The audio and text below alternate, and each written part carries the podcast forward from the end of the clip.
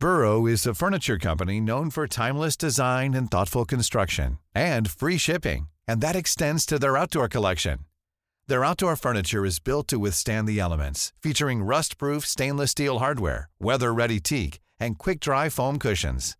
For Memorial Day, get 15% off your Burrow purchase at burrow.com slash ACAST and up to 25% off outdoor. That's up to 25% off outdoor furniture at burrow.com slash ACAST. Since 2013, Bombas has donated over 100 million socks, underwear, and T-shirts to those facing homelessness. If we counted those on air, this ad would last over 1,157 days. But if we counted the time it takes to make a donation possible, it would take just a few clicks. Because every time you make a purchase, Bombas donates an item to someone who needs it. Go to bombas.com slash ACAST and use code ACAST for 20% off your first purchase. That's bombas.com slash ACAST, code ACAST.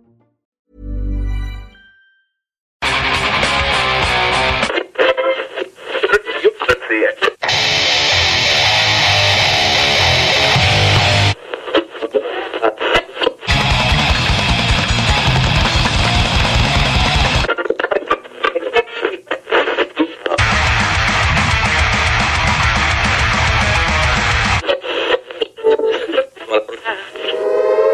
Avertissement. Ars Macabre est une émission axée sur la musique et la sous-culture métallique qui se veut totalement libre, sans filtre ni censure. Ce rituel musical se veut un hommage à ce style musical dans toute sa grandeur. Nous tenons quand même à vous informer que tous les propos contenus dans les pièces présentées dans cette émission sont uniquement ceux de leurs auteurs et ne reflètent pas nécessairement la philosophie des animateurs, des chroniqueurs, des commanditaires ou des autres partenaires d'Ars Macabra. Vous êtes avisés.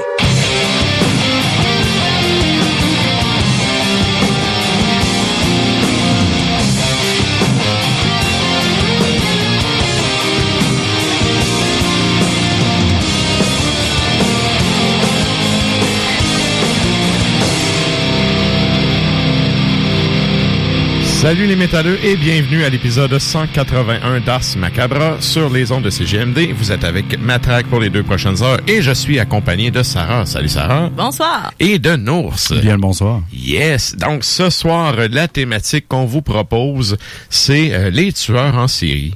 Parce que bon, euh, premièrement, moi je, un, je dois avouer que je suis un très grand fan de tout ce qui est true, true crime. C'est pas euh, une vénération évidemment de la chose, mais plutôt d'essayer de comprendre un peu ce qui se passe dans dans la tête de ces gens-là. C'est fascinant, c'est intéressant. C'est ça.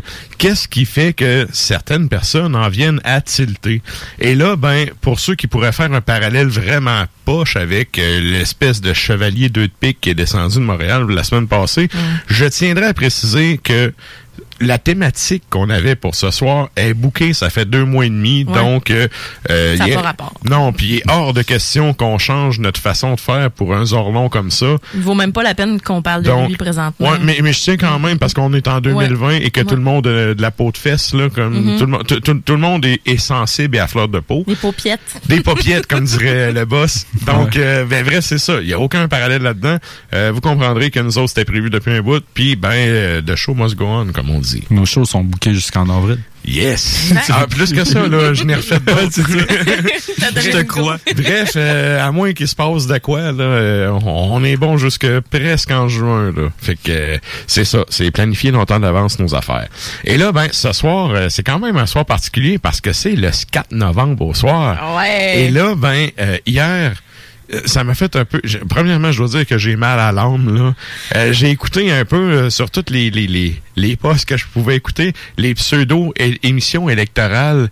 et euh, c'est ça. Je vais arrêter ça là, ok? Ça m'a tellement découragé, là. J'ai tellement ri hier, tu sais, on, on s'envoie souvent des, des messages vocaux, tu sais, puis j'ai tellement aimé ton, ton petit éditorial, mais ô combien cynique et juste Ouais, que, ouais. tu sais, voyons, au Québec, Colin, il y a plein de monde qui sont même pas capables de nommer cinq politiciens, politiciens, puis ça s'arrache la face de l'autre bord des lignes, là, tu sais. C'est ça. Euh, c'est un peu, c'est ça, c'est C'est un vrai. peu décourageant.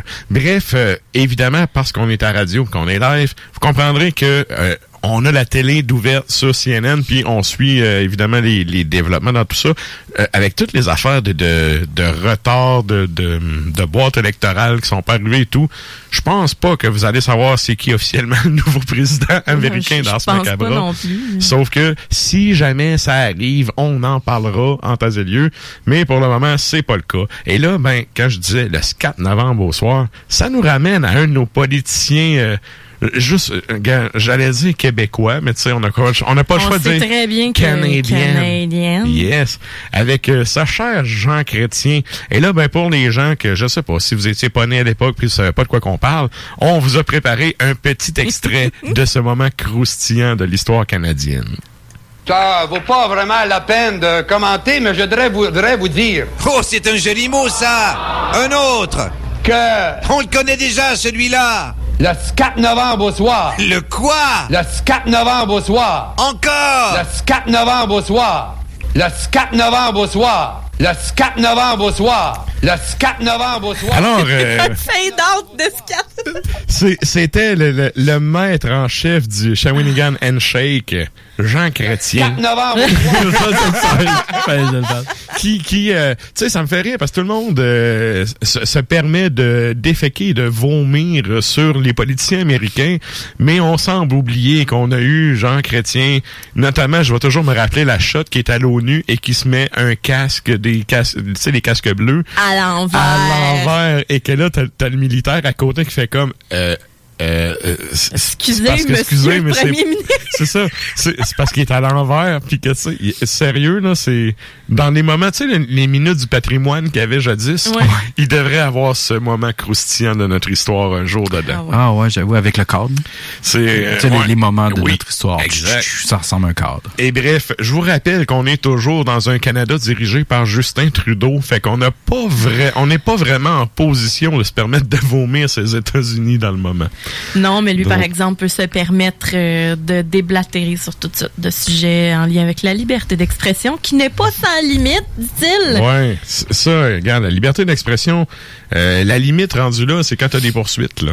Puis rendu là, t'es supposé savoir où arrêter toi-même ta liberté d'expression. Ouais, mais c'est pas il- supposé être sanctionné par un gouvernement. Lui, c'est même pas ce qu'il dit, anyway. Il, Fait- il y a plein de- c'est un pantin, puis il y a plein de monde qui rédige ses discours en arrière, donc. euh, Ouais, mais ça, pas mal tous les politiciens, c'est ça, par contre. Ouais, mais lui, c'est pire. Mais bon. Je suis là, puis- non, lui, Non. il est pire. mais, mais le point est le suivant, c'est que ça me fait capoter de comment tout le monde se permet de donner ces deux scènes en faisant de l'ingérence politique Ouais. dans un pays qui est même pas le nôtre, alors que, ben, tu sais, cordonnier mal chaussé. Là, re- re- regardons chez nous, constatons à quel point on est dans la merde, puis après ça, ben, tu sais, essayons de, de régler les affaires ici avant d'aller se mettre le nez ailleurs. Comme disait ma grand-mère, mets-toi de tes affaires. Ben, non, mais c'est ça. C'est carrément ça. C'est, c'est, ça m'a fait un peu capoter, là. C'est la folie autour de ça. Puis, tu sais, oui, il y a des impacts sur les impacts des États-Unis sur ici. Ah oui, Il y en a, sauf que je veux dire, à un moment donné, euh, regarde, on n'a pas le droit de vote, là. Ça, ça, ça donne quoi de couvrir tout ça? Donc, c'était mes deux scènes euh, éditoriales sur les élections. Et là, ben, dans le moment, on va closer ça avec... euh, présentement, il y a Biden qui est à 253 contre 213 du côté de Trump. Ça prend 270. euh, il y a- je pense que c'est grands électeurs, dans le fond, qui ont voté pour toi Ouais. pour, pour remporter. Fait que euh, si jamais ça se close à soir, on vous en reparlera. Sinon, ben c'est fini pour la politique, sauf évidemment la bonne J-Quote de Jean Chrétien parce qu'elle est trop bonne. J'étais tellement contente, j'ai réalisé comme hier, je disais, quoi, on a une émission le 4 novembre au Eh soir. oui. Parce que, tu sais, quand je prévois les, les chroniques, euh, dans les thématiques, je me défile tout le temps, justement, les dates et tout. Quand j'ai vu ça, je me suis dit, je me suis mis une note à côté. On se gâte. C'est 4 novembre, pour ne pas l'oublier. C'est le moment, donc on se gâte. Et là, euh, pour revenir au show de ce soir, euh, ben la thématique c'est les tueurs en série. On vous demandait euh, est-ce que vous êtes la question de la semaine dans le fond, c'est est-ce que vous avez un intérêt pour tout ce qui est à propos justement du, du crime? Tu sais, il y a plein de, il y a des podcasts, il y a des livres, il y a des documentaires. Est-ce que c'est un sujet qui vous intéresse? Puis est-ce que vous suivez ça? Et euh, euh, on a comme un peu une certaine, j'allais dire une curiosité morbide là. C'est pas le genre d'affaire que tu cries c'est toi. Hey, moi j'aime ça lire ces tueurs en série parce Ben, il y en a que oui.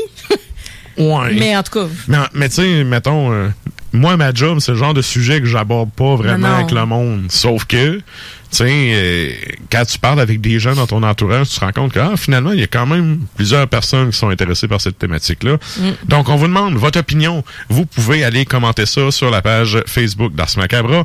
Évidemment, comme à chaque semaine, on fait un retour en fin de show là-dessus. Et là, ben, pour ce qui est du euh, qu'est-ce qu'on a ce soir au programme, il y a pour ceux évidemment qui sont abonnés à notre compte Instagram cette fois-ci, vous avez vu les trois bières, les trois euh, choix de Sarah pour ce soir. Yes. C'est euh, il y, a- il y a ma bière préférée ever là-dedans. Et hein, mais quand je l'ai vu, je dit euh, non, non, je peux pas passer à côté de tout ça. Yes. Ça reste quand même une grande cuvée. Euh, bon, on va le dire, c'est la Porter euh, Baltique des Trois Mhm. Mousquetaires euh, élevée en fût de Bourbon et Brandy. Je l'ai coté 2020. à 6 sur 5 euh, sur Untappd. Mais bref, euh, ouais, ça, euh, à ne pas manquer tantôt, la chronique bière avec Sarah.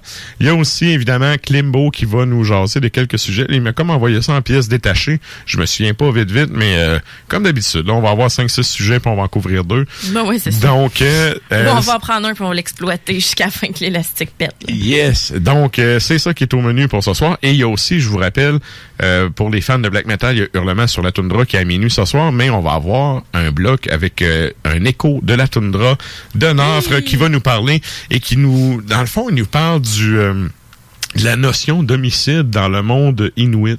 Hein? C'est euh, en tout cas, j'ai trouvé ça vraiment cool. Puis euh, c'est ça, je vous recommande fortement.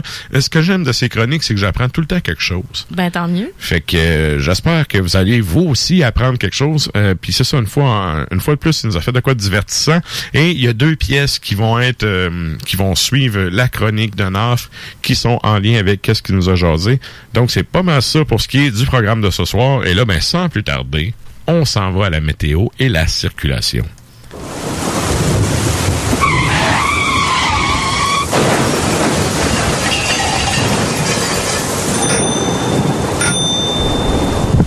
Alors, euh, sur Lévis, euh, ce soir, euh, il fait zéro. On a des jeunes vents de 11 km heure. On a quelques rafales à 17. Sinon, pour le reste de la semaine, euh, relativement gris, des nuages un petit peu partout. Dimanche, semblerait avoir des averses. Lundi, mardi, risque d'averses. Mercredi, risque d'averses. Je dis souvent ça pour un mercredi. Hein. Ouais, mais tu sais, pluvieuse. éventuellement, ça va, ça va se transformer en neige, tout ça. Tant que c'est pas avant samedi, parce que j'ai mon rendez-vous pour mes pneus d'hiver vendredi.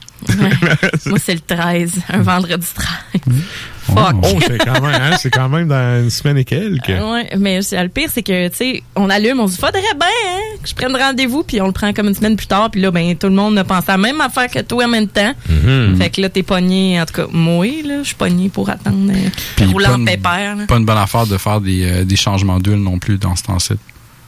Ils sont, Oh. tous- sont bookés pour des pneus. Ah, ok, ouais, dans le fond, il n'y a pas, Ah, moi, y a j'ai pas de place, là. Ouais. OK, j'étais là, ben, moi, je le fais faire en même temps, c'est pas le problème. Va Ouais. Mais. Ben, une fois que t'es là, tu sais. Ouais. Ben, moi, tu vois, je salue Poulain, mon garagiste, qui était, qui est un homme de peu de mots, mais qui est quand même très efficace. Donc, C'est parfait, ça. euh, Moi, on le je- salue. Yes, on le salue, certain. En plus, c'est un métalleux. Il écoute, euh, il écoute du métal. Je sais pas s'il nous écoute, mais si c'est le cas, On le salut, salue. man. On le salue, certain.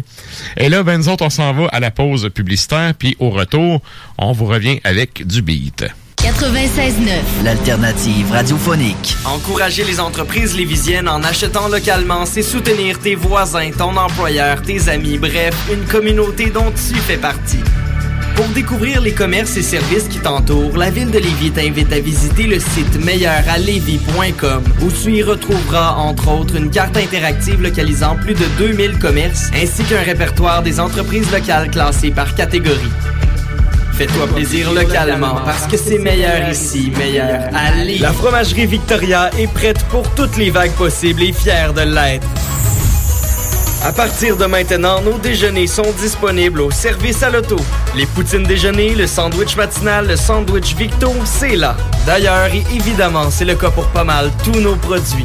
Notre service à l'auto est réellement rapide. Fini les files d'attente, on va à la fromagerie Victoria. On mange local et qualité à bon prix. Le 7 novembre prochain, de 10h à 13h, le Cégep de Lévis vous invite à son événement porte ouverte qui aura lieu en mode virtuel. Un lien sera disponible sur la page d'accueil du site web du Cégep, permettant ainsi de découvrir l'établissement comme si vous y étiez. Vous pourrez obtenir toute l'information désirée sur nos 13 programmes préuniversitaires, 17 programmes techniques, la formation continue, nos installations, l'aide financière, les sports, etc. C'est simple, vous devez simplement cliquer sur un lien dans le confort de votre foyer le 7 novembre et vous aurez accès au Cégep de Lévis. Cet hiver, tu voudrais avoir l'aide de professionnels pour déneiger ta toiture?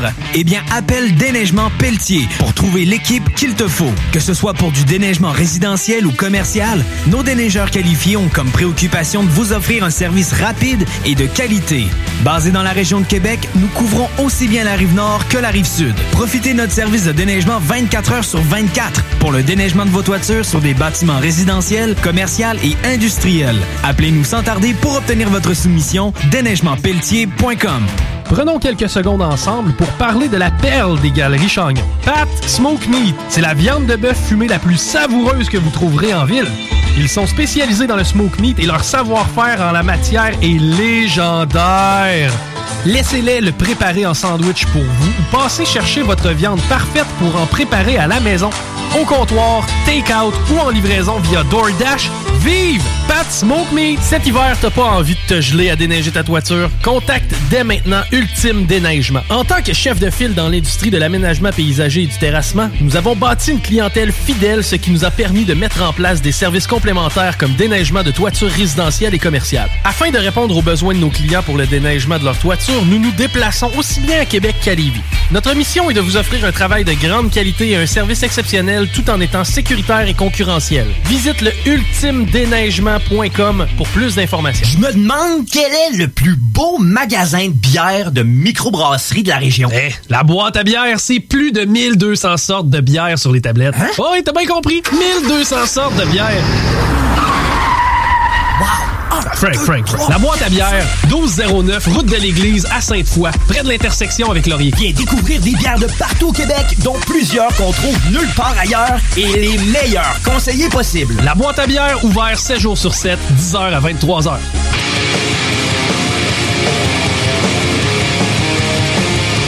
Et vous êtes toujours à l'écoute d'Ars Macabra, épisode 181 sur les ondes de CJMD 96.9. Et là, ben, nous autres, on avait dit qu'on s'en allait en musique. Qu'est-ce qu'on s'en va entendre, Sarah? On s'en va entendre euh, un band euh, japonais, Church of Misery, sur l'album de 2001, Master of Brutality.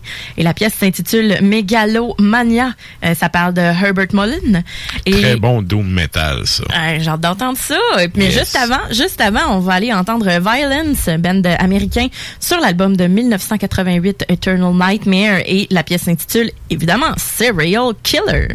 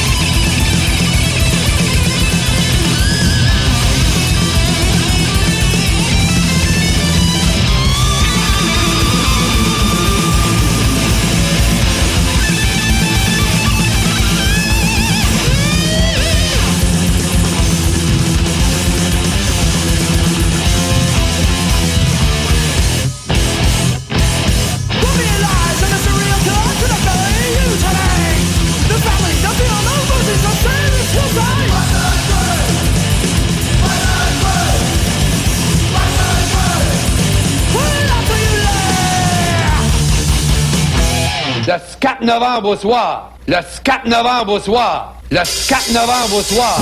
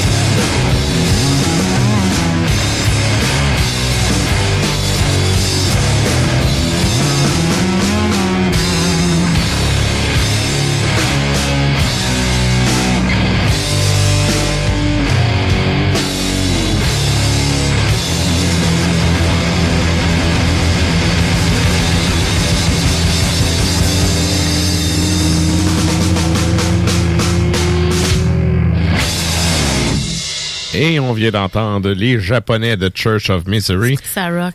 Ouais, là, c'est ben, c'est ça, je voulais faire un, un rectificatif. Euh, tu sais, je vous ai dit avant que ça joue que c'est un Ben de Doom, et je maintiens mon point, c'est un Ben de Doom. C'est juste Ben que là, on a comme pris la tune stoner rock euh, qui, qui, qui groove plus que les autres. Là. Ouais, mais ça s'est tellement relié, anyway. euh, Ben, souvent, Ouais. c'est juste que, il n'y a pas eu de, de beat euh, arrêté puis lent, mais ça. s'entend qu'ils le font. Mais ils ont, ils ont Il y avait du souvent plus des- mélodieux à travers. E- Exact. Puis ils ont souvent des longues chansons. Euh, L'autre chanson que j'avais sortie d'eux autres pour le show, elle faisait 11 minutes. Puis là, je me suis dit, ah, c'est presque le temps d'une chronique. Fait que là, j'ai choisi une qui était un peu plus courte. C'est mais difficile, hein? C'est ça, de mettre des tunes qui sont un peu plus courtes, qui sont un- pas nécessairement, ben, qui sont moins bonnes que certaines qui sont plus longues. Ouais, ben peut-être moins choix difficile. représentative Ouais. parce que c'est un band qui va souvent avec des longues chansons et tout puis Ben, euh, c'est ça. Sauf que puis moi là-dessus, j'ai euh, mon mot d'ordre, c'est je passe la tune au complet ou ben je la passe pas. Exact. Les radio edits de ce monde, c'est pas vraiment pour moi. Si l'auteur de la chanson a décidé de faire une tune de 12 minutes, c'est parce qu'elle est supposée durer 12 minutes. Mhm. Fait que habituellement, je, je me permets une longue tune de même dans le show, puis euh, ben là ça donne que comme on a tellement de gros beaucoup de contenu ce soir, Ouais. euh, ben on a chopé un peu la tune de 11 minutes, mais bref, allez écouter ça, c'est un Ben qui a un peu la même gimmick que Macabre, c'est toutes leurs chansons parlent de tueurs en série et c'est tout le temps relié un peu à ça, puis il y a le côté justement un peu euh, narratif des événements Ah, et tout ouais. là. Fait que c'est c'est ça, je trouve qu'il y a quand même une touche euh, intéressante. Je vous le conseille fortement. Ah, ça donne soif, ça. Ouais, ouais. Va Et dire. ben c'est ça là pour les gens qui ont vu notre compte Instagram, vous avez vu les bières qu'on va boire ce soir, puis là ben nous euh, on s'en va à la chronique bière.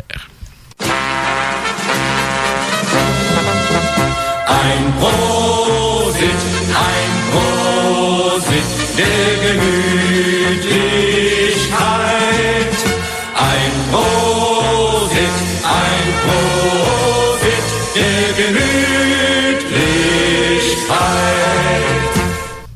Yes. Mm.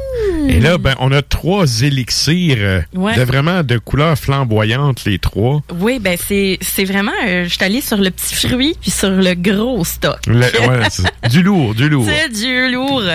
Je suis pas écœurée de parler de petits fruits, sais-tu? Euh, C'est correct. Écoute, de plus en plus, euh, les, les bières sûres sont à la mode et sont bonnes. Mais c'est ça quand c'est bon Les brasseurs, je sais pas qu'est-ce qu'ils ont eu cet été, là, ils ont tout fait. OK, on sort une sûre, puis euh, ils, ont, ils ont comme vraiment bien travaillé leur, euh, leur produit, puis... euh, fait que c'est ça, j'en ai une pour vous autres. La première, la cuvée des champs de huitième pêché. Donc, euh, on est bien fiers, euh, bien fiers de, de Charles, c'est bien ça, c'est Charles qui- Exact. Qui, brasse, euh, qui brasse ça. Donc, la cuvée des champs de huitième pêché, c'est une sure aux fruits affinés en fût de Bordeaux. OK. Euh, 6,8 euh, c'est quand même raté 4.09 euh, sur Untapped. Tu sais, puis pas. Ah, c'est bon, c'est ben, bon. c'est ça, puis c'est pas euh, sur euh, 20 avis, là. Mhm. C'est comme sur plusieurs Ben, c'est ça. 70 en montant, là. C'est ça, c'est- rare, puis. euh, Là, là c'est une vraie moyenne avec des chiffres comme ça. oui, exact. Ouais. Puis, euh, donc voilà, c'est une, euh, c'est une bière qui est vraiment rose foncé. Mhm. Euh, assez opaque euh, qu'un qu'un collet qui euh, disparaît vraiment rapidement. Euh, mais c'est un collet qui est fin, ça colle un peu au verre. On a une effervescence qui est quand même prononcée. Ça pogne en arrière là. Ah ouais, un petit, euh, un petit.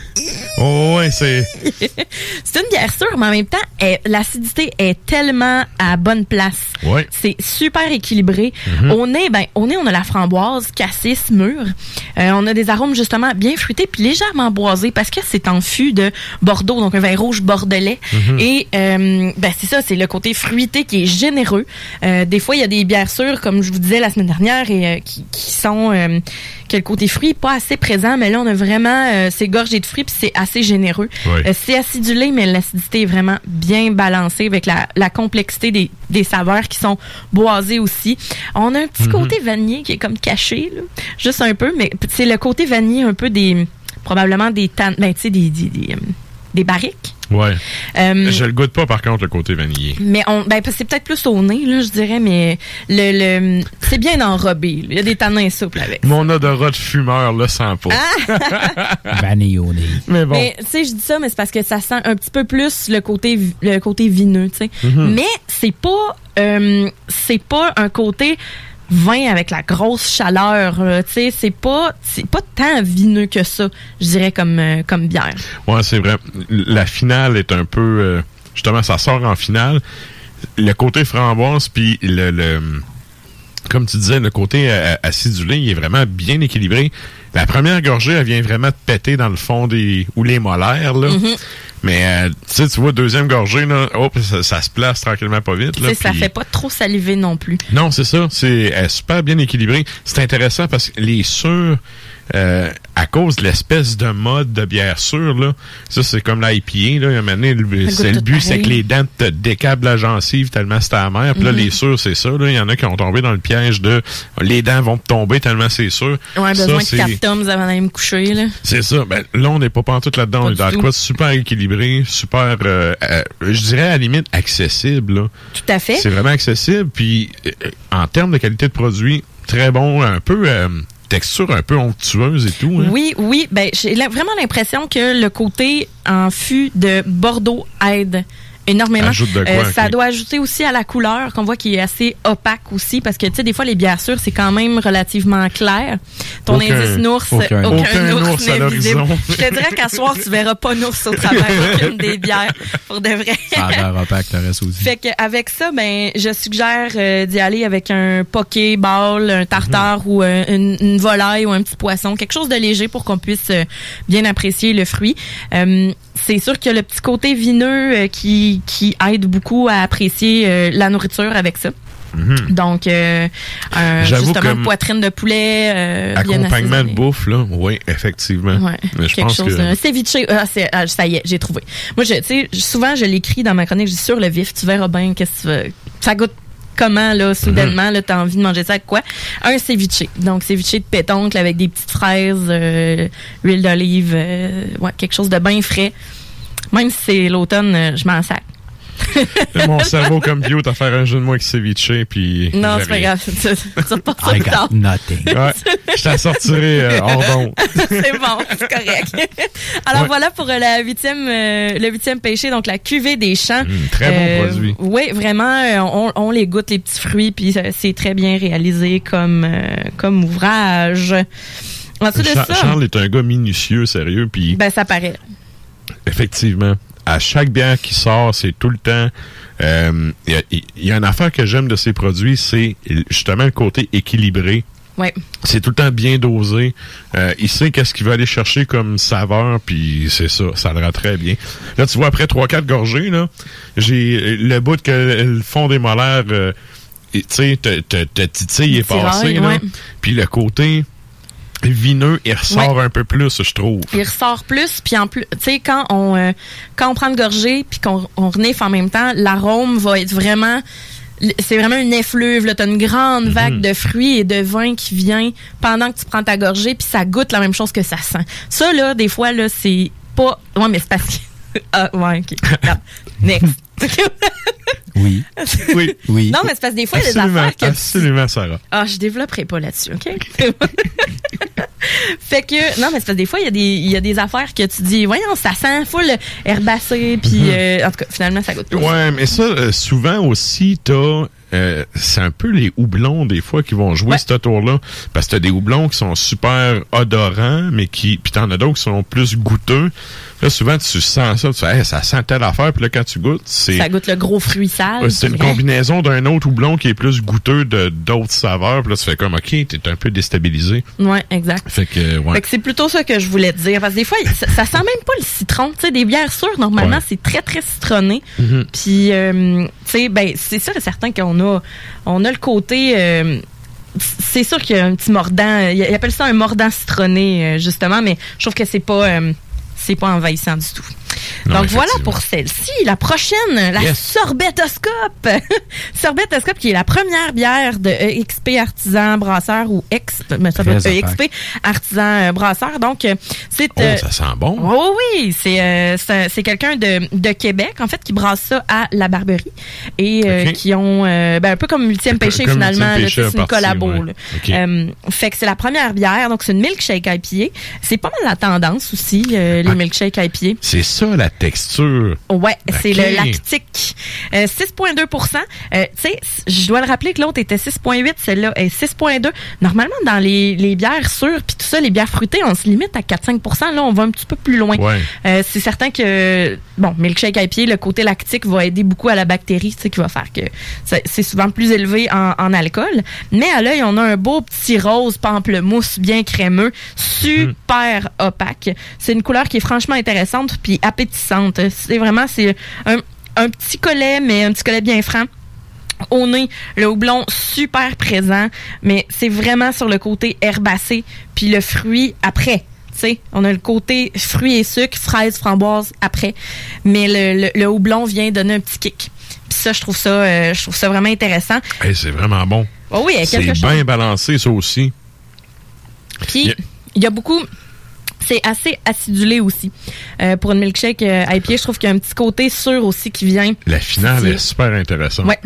T'as La vraiment- finale- Une petite poignée en deux minutes. Ah oui, man. Ah oui. Ça a été C'est- un long processus. Puis là, après ça, t'as- la fin, t'as fait comme, oh. Ouais. non, mais la finale, La c'est comme... finale est, euh, est terrible. ouais. Terriblement haute. Le fruit qui ressort, puis est pas trop sucré, puis non, c'est super Mais bon. C'est parce que la finale, t'as le côté amer, puis au nez, ce qui ressort, tu sais, l'espèce de... hum, Ce qui ressort, ben c'est c'est le milkshake. Mhm. C'est le, le sucre milkshake, mais en même temps, c'est juste un parfum. Je trouve ça tellement bien balancé. Moi, ça m'a super impressionné. Euh, on a trois kicks. Ouais. Dans le fond, on a le, le kick de l'amertume au début. Après ça, on a, whoop, OK, elle est sûre, puis c'est une, c'est une IPA. L'amertume est encore là. Puis après ça, on, on avale, puis là, pff, là c'est floral au bout, puis ça se libère. Puis là, on a le côté milkshake. Après, pour vrai, là, sans Tao. joke, là, tao, ouais, pour vrai, là, c'est un, bon kick. on a mal. Mais elle fait pas mal, cette bière-là, sérieusement. C'est une belle découverte. Puis tu sais, elle est vraiment plus sur le milkshake que sur le sorbet, je dirais. Mhm. Mais on a le côté, là, euh, puis ça aussi, le, le petit Et je côté comprends, vanille. par contre, euh, je trouve le nom intéressant parce que le côté, justement, lactose, il y a une texture un peu de... ben, dans une moindre mesure, évidemment, parce que c'est vraiment plus liquide, il y a une texture un peu de crème glacée. Une fois, tu sais, quand elle est fondue, la texture que tu vas chercher. Ouais, ben le- exactement le milkshake qui, C'est ça, c'est ça. qui, qui est super, euh, qui est présent mais qui semble pas sur le cœur. le milkshake. Mm, le côté vanillé peut-être euh, Mm. Ouais. de, de la chose. Mais justement, des fois, ça s'appelle la sorbetoscope, mais ça va être plus sur le côté crème glacée que le côté sorbet. Et justement, je pense qu'il y a un beau mix de de sorbet et de kaléidoscope avec ça, c'est-à-dire que wow, on est un peu buzzé, comme plein de saveurs en même temps, puis ça nous fait ça nous en fait voir de toutes les couleurs pour Je, je ferais une gomme à cette saveur-là. Hein, tellement. Ouais. Je trouve que le goût là, qui sort de ce produit-là, euh, ça pourrait être dans une version non alcoolisée. là, ça pourrait faire des bonnes gommes. Tu sais, Pourquoi c'est- pas? Non non, mais ça. Non, non, mais c'est- ça, l'alcool dans ta gomme. Ben, tu sais, tu vois, le, le nom, je trouve, qui fit avec le produit, puis Ouais. euh, c'est vraiment intéressant. Je dois t'avouer qu'à la couleur, sur le coup, j'ai fait, ça a l'air de du jus de fruits, tu sais, un Ouais, genre un de, jus de punch, là, tu sais. C'est vraiment, la, on dirait vraiment du jus de pamplemousse. Effectivement, et C'est un je- petit mimosa. Moi, moi je prendrais ça le matin. Là, Mais tu vois, je mimosa. déteste le pamplemousse, OK? Puis Mais oui, vite à l'œil, ça ressemble un peu à ça, la couleur, puis mais ça n'a rien à voir. C'est vraiment quelque chose de super bien équilibré. Très, très bon. Ouais. Euh, C'est pre- euh, première sortie qu'ils font, C'est sa première bière. Très bien fait. Vraiment, là, les attentes sont hautes pour les prochaines. Ouais, il vient de monter la barre. Ouais, puis tu sais, tout est dans l'exécution de cette bière-là. Ça peut être facilement raté puis tomber sur le cœur, un milkshake à pied, ça c'est pas le cas du tout. Et c'est tout ce qui irait bien avec ça? À la mode américaine, un bon gros burger bien gras. Parce Ah que ouais? les burgers et les milkshakes, ça va ensemble à merveille. Mais vraiment à merveille, contrairement à ce qu'on peut croire. Ah, gras, salé, sucré. Non, non, fait avec ça, là, un burger, là, ce serait sur la coche, là, avec ben du cheese Mm. orange, là, tu sais, à l'américaine, avec... De la moutarde de baseball, puis tout. la moutarde baseball, ouais, c'est vrai. moi, c'est- non, mais la moutarde baseball, c'est bon, mais moi, je trouve que ça enlève beaucoup de goût, là. Ouais. Mais euh, sans joke, un, un burger ben gras. Ok. Avec ça, là, génial. Ah, fait que bon. félicitations euh, à EXP Brasseur. Oui, très bon, euh, première, très Surveillez bonne première ça. sortie, oui. Surveillez ça les prochains.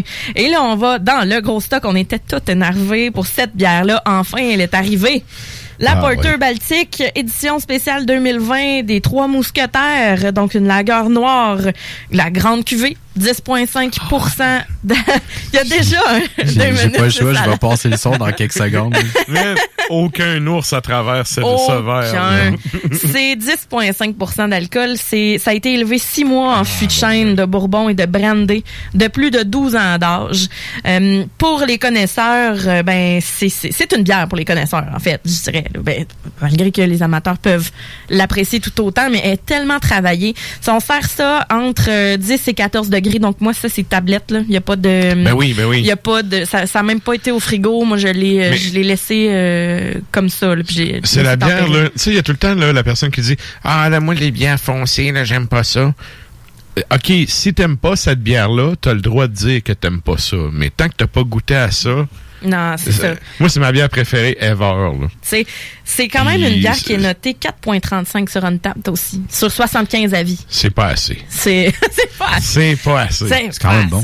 bon. Mais oui, c'est bon, c'est bon, mais ça mérite plus que ça. Je suis d'accord. Sérieusement, c'est un chef-d'œuvre, cette bière-là. C'est une noire. Donc, noire plus noire que noire. Ça n'a vraiment aucun sens. Et le collet est un peu comme, c'est, vraiment drôle.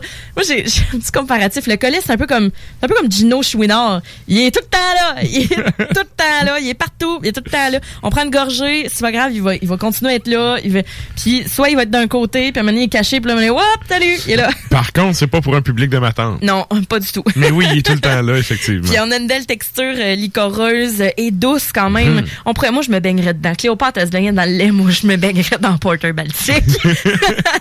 Il y a le côté boisé qui sort vraiment Oui. beaucoup au nez. C'est fumé, boisé, puis surtout alcoolisé. Là, c'est riche. Ouais. Là, on le sent. Là. On n'a pas peur.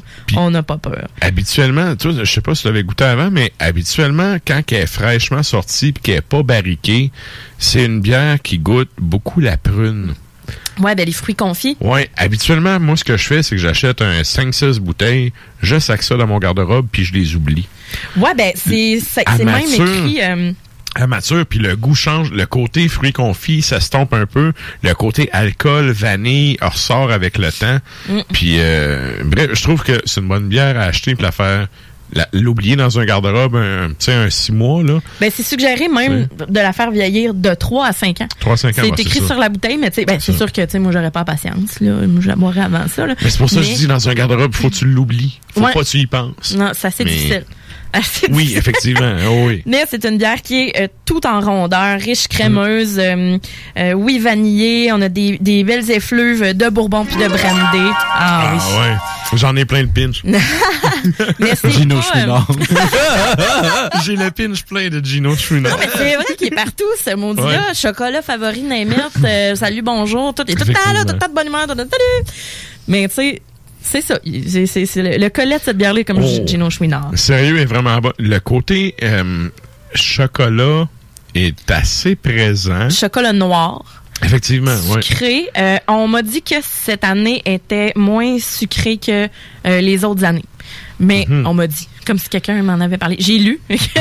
Selon les. euh, Chocolat critiques. vanille beaucoup, là. Oui, tout à fait. Ouais. Et euh, ben voilà, fait que c'est une bière qui est sucrée, mais quand même bien balancée avec toutes les saveurs qu'il peut y avoir à l'intérieur de ça, tout le travail. Avec ça, on le prend euh, on- un fucking cigare, hein? Et aussi euh, des viandes fumées, un chocolat praliné ou des fromages forts. Fait que là, nous- moi, je nous ai amené un fromage, un cheddar perron vieilli deux ans. Euh, fait que c'est Hey, c'est bon, ces fromages-là. Ouais, ouais. Ils sont vraiment Ben bons. Moi, c'est le 2 puis le 3 ans que je préfère. Un est pas assez fort. 5, Mhm. c'est juste too much, là. Tu mort dans du parmesan, ça va être la même affaire. Ah, Ben, moi, j'en l'aime bien, mais c'est ça, faut. Mettons que des charcuteries pis Ouais. tout, t'es capable de faire de quoi de super cool. C'est bien complémentaire. C'est vrai que tout seul, il arrache un peu le fromage. Ben, c'est ça. Fait que c'est Ouais. pour ça que j'ai amené un, un 2 ans quand même. Mais, euh, tu sais, les chefs-d'œuvre, les classiques, là, euh, tu, tu changes pas ça. Fait que c'est Mhm. exactement ça. Fait que cette bière-là a euh, un caractère, une personnalité et euh, qui est, ma foi, tout à fait réussie. J'ai, j'ai comme pas vraiment... Euh, c'est sûr qu'elle vient en 750 millilitres, donc je t'en ai versé un verre. Moi, je m'en suis versé un verre. Pour moi, c'est suffisant. Euh, tu sais, parce que c'est une bière, oui, qui se déguste. Euh, J'en prendrais pas trois pintes de ça, malgré que ça Bon. pourrait être, bon, ça dépend pour qui, là, mais moi, Moi, je te dirais que, comme c'est ma bière préférée, je la partage pas d'habitude. mhm. Sauf que, effectivement, c'est une bière à partager. Mais c'est, mais c'est le genre de bière que, tu sais, moi, je l'ouvre, mettons, à 7-8 heures, puis à minuit, je la finis. Ouais, mais c'est ça, c'est comme une bouteille dans- de vin. Tu la bois dans ta chose. soirée, c'est ça. Tu la bois dans ta soirée, là. Puis ça passe super bien. T'es un peu chaud d'ail, là. mais ça passe super bien. Mais justement, bière de dégustation comme ça, effectivement, ça peut passer euh, A1 là, dans une dégustation. C'est ça, puis tu sais, c'est comme je disais, c'est une 750 ml, donc c'est pas, elle est déjà pas effervescente vraiment. là. On a Mhm. comme juste une petite affaire là, qui dit ah c'est une bière, d'accord. Mhm. C'est comme plus un pas un sirop parce que c'est comme gâcher un peu le terme là, je dirais, mais c'est une. Ouais, parce que c'est plus liquoreux, c'est pas sirupeux, c'est pas Ouais. épais, Non. mais il y a quand même, il y a une bonne densité. c'est très onctueux. ouais. C'est ça, effectivement. Fait que c'est une bière très riche euh, qui goûte l'alcool et qui mais c'est ça goûte pas l'alcool tu sais éthylique là dans le sens que ça goûte pas le sais ça goûte le La bourbon. chaleur d'alcool. exactement Ouais, puis on le sait qu'il y en a là-dedans puis tu sais des fois ça peut être traite c'est là on le sait là Mhm. attends-toi hein. Oh oui, c'est ça. Tu bois ça tout seul, euh, t'es- chaud d'ail, là. Fait que voilà. Donc euh, on va la on va la téter un peu vu qu'on Yes. conduit après. Mais euh, voilà. Fait que cette bière là, bravo et tu moi j'en prendrais euh, 10 000 dans mon frigo, ben pas dans le frigo mais dans mon petit garde-robe. Encore une fois, trois excellents produits cette semaine. Yes. La semaine prochaine, la black metal. Je vous le dis Oui, tout de c'est suite. vrai, c'est vrai, c'est La sorti. bière black metal de Jukebox. Excellent. Euh, euh, Jukebox, est une brasserie vraiment cool. euh, ouais, ils sont funky, je les adore. Ouais, puis j'ai, en tout cas, à date, j'ai toujours bien aimé leurs produits. là. Je trouve que c'est de quoi qui se respecte puis qu'il y a quand même une bonne constance. J'ai hâte de voir ça. Ouais, moi aussi. Donc, c'est une euh, stout impériale. Voilà. Malade. Donc ça, c'est à suivre la semaine prochaine. Yes. Sur ce, merci beaucoup, Ça Sarah. me fait plaisir. La chronique bière d'As Macabra vous a été présentée par la boîte à bière, située au 1209 route de l'église à Sainte-Foy, près de Laurier, Québec. Passez voir Vince et toute son équipe pour obtenir des conseils sur les produits disponibles en magasin et pour vous procurer les plus récents arrivages houblonnés de la bière de soif aux élixirs de qualité supérieure des microbrasseries du terroir. Merci Nafre. Et je vous rappelle pour les fans de black metal que suivant le Codex Hip-Hop, il y a Hurlement sur la toundra qui est euh, animé. Dans le fond, le Codex c'est de 10 à minuit. De minuit à une heure et quelques, euh, c'est les Hurlements sur la toundra. Et là, ce soir, je pense que la thématique c'est euh, Black Doom. Me semble que c'est ça. Bref, euh, c'est à minuit, euh, la chronique, euh, le, la chronique, le show de Nafre. Et là, ben, nous autres, justement, on s'en va à un bloc musical, puis au retour, ça va être sa chronique. Euh, Qu'est-ce qu'on s'en va entendre en musique? On va écouter Slayer, un band qu'on connaît bien sur l'album de 1990, Seasons in the Abyss, et la pièce s'intitule Dead Skin Mask. Et- Chanson sur Ed Gain, celle-là. ben oui, évidemment, Yes. évidemment. Et juste avant, euh, Gorefest, euh, qui... euh, de quel pays vient ça vient, ça, C'est exactement? euh, Pays-Bas. Pays-Bas, ah, Netherlands, Ouais, ouais. voilà, d'accord. Et de euh, 1991, Mindless. Et ils ont conçu une pièce qui s'intitule Confessions of a Serial Killer.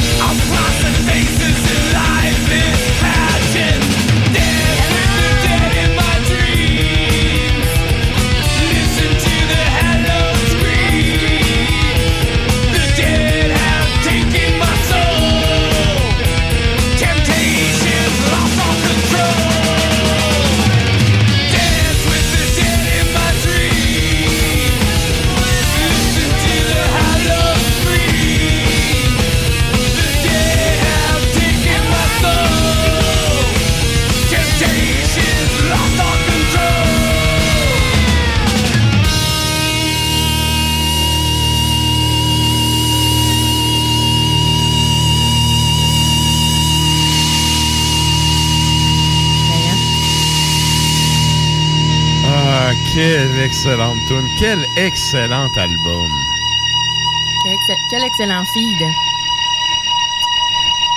Et on salue Jeff Henman du fin fond de sa tombe. Qui, euh, je viens de voir ça, je, je me, je me souvenais plus de quoi qui était décédé. Ah, J'ai mort puis- de quoi, lui, donc? Cirrhose du foie. Ben, c'est drôle, hein? Ça fit. Tu sais, j'ai- j'ai j'ai pas fait. Ah, ouais! Ouais, c'est ça, il y, a personne qui... C'est c'est comme si euh, Snoop euh, mourait de- d'une maladie pulmonaire d'avoir fumé trop de pot. Personne serait surpris. Non. Mhm. Ben, c'est ça. Jeff poumon. cirrhose du foie, je ne suis pas surpris. Euh, Bref, euh, c'était Slayer, les kings du trash metal. Mm. Et euh, ben là, ben, on vous avait parlé de la chronique de Nafre. Donc, on s'en va entendre les échos de la toundra. Là, vous comprendrez que euh, dans sa chronique, il vous parle de deux bands, de deux chansons qui vont jouer suite à la chronique. Et là, ben comme on est à la radio, euh, je pense que oh, on pourrait quasiment faire le bloc pub là. Hein? Je sais pas si t'en dis. Ben oui. On se clenche le bloc pub là. Puis au retour, c'est la chronique de Nafre avec ces deux chansons. deux chansons quand même. Euh, on a, il va parler d'un band de- du Québec et un band italien aussi. Yes. Fait Fait qu'on vous revient même, euh, au retour de la pause avec Nafre. Encourager les entreprises lévisiennes en achetant localement, c'est soutenir tes voisins, ton employeur, tes amis, bref, une communauté dont tu fais partie. Pour découvrir les commerces et services qui t'entourent, la ville de Lévis t'invite à visiter le site meilleuralevis.com où tu y retrouveras entre autres une carte interactive localisant plus de 2000 commerces ainsi qu'un répertoire des entreprises locales classées par catégorie. Fais-toi plaisir localement parce que c'est meilleur ici, meilleur à Lévis. La fromagerie Victoria est prête pour toutes les vagues possibles et fière de l'être. À partir de maintenant, nos déjeuners sont disponibles au service à l'auto. Les poutines déjeuner, le sandwich matinal, le sandwich Victo, c'est là. D'ailleurs, et évidemment, c'est le cas pour pas mal tous nos produits. Notre service à l'auto est réellement rapide. Fini les files d'attente, on va à la fromagerie Victoria. On mange local et qualité à bon prix. Le 7 novembre prochain, de 10h à 13h, le Cégep de Lévis vous invite à son événement porte ouverte qui aura lieu en mode virtuel. Un lien sera disponible sur la page d'accueil du site web du Cégep, permettant ainsi de découvrir l'établissement comme si vous y étiez. Vous pourrez obtenir toute l'information désirée sur nos 13 programmes préuniversitaires, 17 programmes techniques, la formation continue, nos installations, l'aide financière, les sports, etc. C'est simple, vous devez simplement cliquer sur un lien dans le confort de votre foyer le 7 novembre et vous aurez accès au Cégep de Lévis. Non, il nous demande de faire une pub chez Lisette. Ça va me faire plaisir de la faire, mais tu sais, c'est parce que là, à un moment donné, on le sait, quand t'as soif, tu vas prendre de la bière de microbrasserie, t'as faim, il y a toutes sortes d'affaires là-bas, des pizzas congelées, du fromage, de la viande. Puis là, à un moment donné, mais tu veux t'acheter un billet de loterie, mais oui, tu cours pas 40 magasins, elle en a, elle a même des cartes de bingo de CJMD que tu peux jouer le dimanche à 15h. Tu en veux-tu plus d'affaires? Ils ont des boulamides, du papier de toilette, du papier ciré, puis des pâtisseries. C'est sûr qu'on dise de plus. Dépanneur Lisette. 354 Avenue des Ruisseaux, Pintendre. Allez liker leur page Facebook pour être au courant des nouveaux arrivages. On commence ça, ce pub-là, là? C'est le temps de rénover. Toiture, porte, fenêtre, pensez DBL. Salle de bain, cuisine, sous-sol, pensez DBL. Dépassez vos attentes, respectez votre budget et soyez en paix avec une équipe engagée. Groupe DBL cumule plus de 40 ans d'expérience. Recommandé CAA, certifié APCHQ et membre de l'Association de la construction du Québec. Planifiez vos projets dès maintenant en contactant le 418-681-2522. GroupeDBL.com. Cet hiver, tu voudrais avoir l'aide de professionnels pour déneiger ta toiture? Eh bien, appelle Déneigement Pelletier pour trouver l'équipe qu'il te faut. Que ce soit pour du déneigement résidentiel ou commercial, nos déneigeurs qualifiés ont comme préoccupation de vous offrir un service rapide et de qualité. Basé dans la région de Québec, nous couvrons aussi bien la rive nord que la rive sud. Profitez de notre service de déneigement 24 heures sur 24 pour le déneigement de vos toitures sur des bâtiments résidentiels, commerciaux et industriels. Appelez-nous sans tarder pour obtenir votre soumission Jusqu'au 24 novembre, les rôtisseries fusées vous offrent le repas de trois filets de poitrine pour seulement 8,95 au comptoir et 10,95 en livraison. Gâtez-vous! Rôtisserie fusée de Lévis et Saint-Jean-Chrysostome, toujours généreusement savoureux. Pour nous joindre, 88 833 1111 et www.rôtisseriefusée.com. Que ce soit pour vos assurances vie et hypothécaires, pour toute protection en cas d'invalidité ou de maladie grave, ainsi que pour vos placements financiers, Service financier Éric Laflamme, c'est plus de 30 ans d'expérience à toujours prioriser une approche humaine et empathique. Parce que chaque être humain est unique et que personne ne vit la même situation, Service financier Éric Laflamme s'engage à élaborer avec vous la meilleure stratégie. Service financier Éric Laflamme, ici à Lévis, dans le 88 838 2227 838 2227. Un pépin avec ta voiture, tu as besoin d'un remorquage? Pense remorquage Minifé. Nous desservons uniquement la ville de Québec et sommes disponibles du lundi au vendredi de 8h30 à 16h30. Nous avons un service extrêmement rapide et ce, au meilleur prix. Nous prenons même les paiements par carte, alors n'attendez plus. Visitez notre site internet au remorquageminifé.com. Pour sa troisième édition, Lévis Interculturel Fête de la diversité propose des activités virtuelles pour toute la famille du 16 au 22 novembre. Conférences, cuisine du monde, théâtre, défis photo, Facebook et plus encore. Une invitation de la ville de Lévis et du tremplin. Mieux se connaître pour mieux vivre ensemble à Lévis. Détails à letremplinlévis.com et sur la page Facebook du tremplin de Lévis. Je me demande quel est le plus beau magasin de bière de microbrasserie de la région. Eh, la boîte à bière, c'est plus de 1200 sortes de bière sur les tablettes. Hein? Oh, t'as bien compris? 1200 sortes de bière.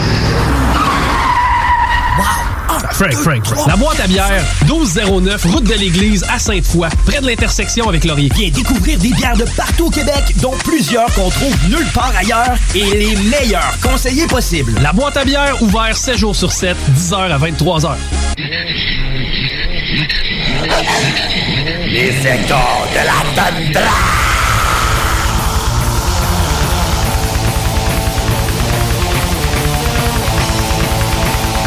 Salutations glaciales, vil cadavre nauséabond de Lévis! Je suis Nafre, et une fois de plus, je suis là pour vous précipiter dans une sanguinolente méditation ensauvagée, lancée de chez moi, depuis la sombre terre de ma faim, mais entreprise chez vous, au plein cœur noir du Québec de nos ancêtres. Pour cette occasion, comme pour les autres, je suis toujours fidèlement les propositions de Maître Matraque qui, jadis, m'avait invité à faire partie de ces rites macabres radiophoniques dans le but que j'y ajoute et que j'y contribue ma propre froide et sauvage sorcellerie nordique.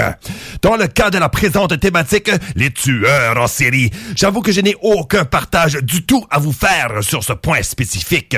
Le phénomène d'un prédateur homicide perpétuellement motivé par un sadique ou dément désir de tuer pour toutes fins utiles, ou du moins, selon les traces documentées que nous avons, en est un complètement absent de nos territoires arctiques de terreur et de réalité meurtrière.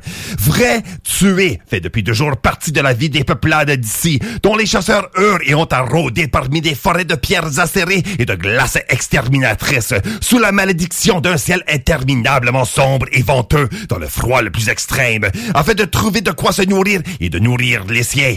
Tuer n'est pas alors juste un mode de vie, c'est le seul et unique qui est possible ici.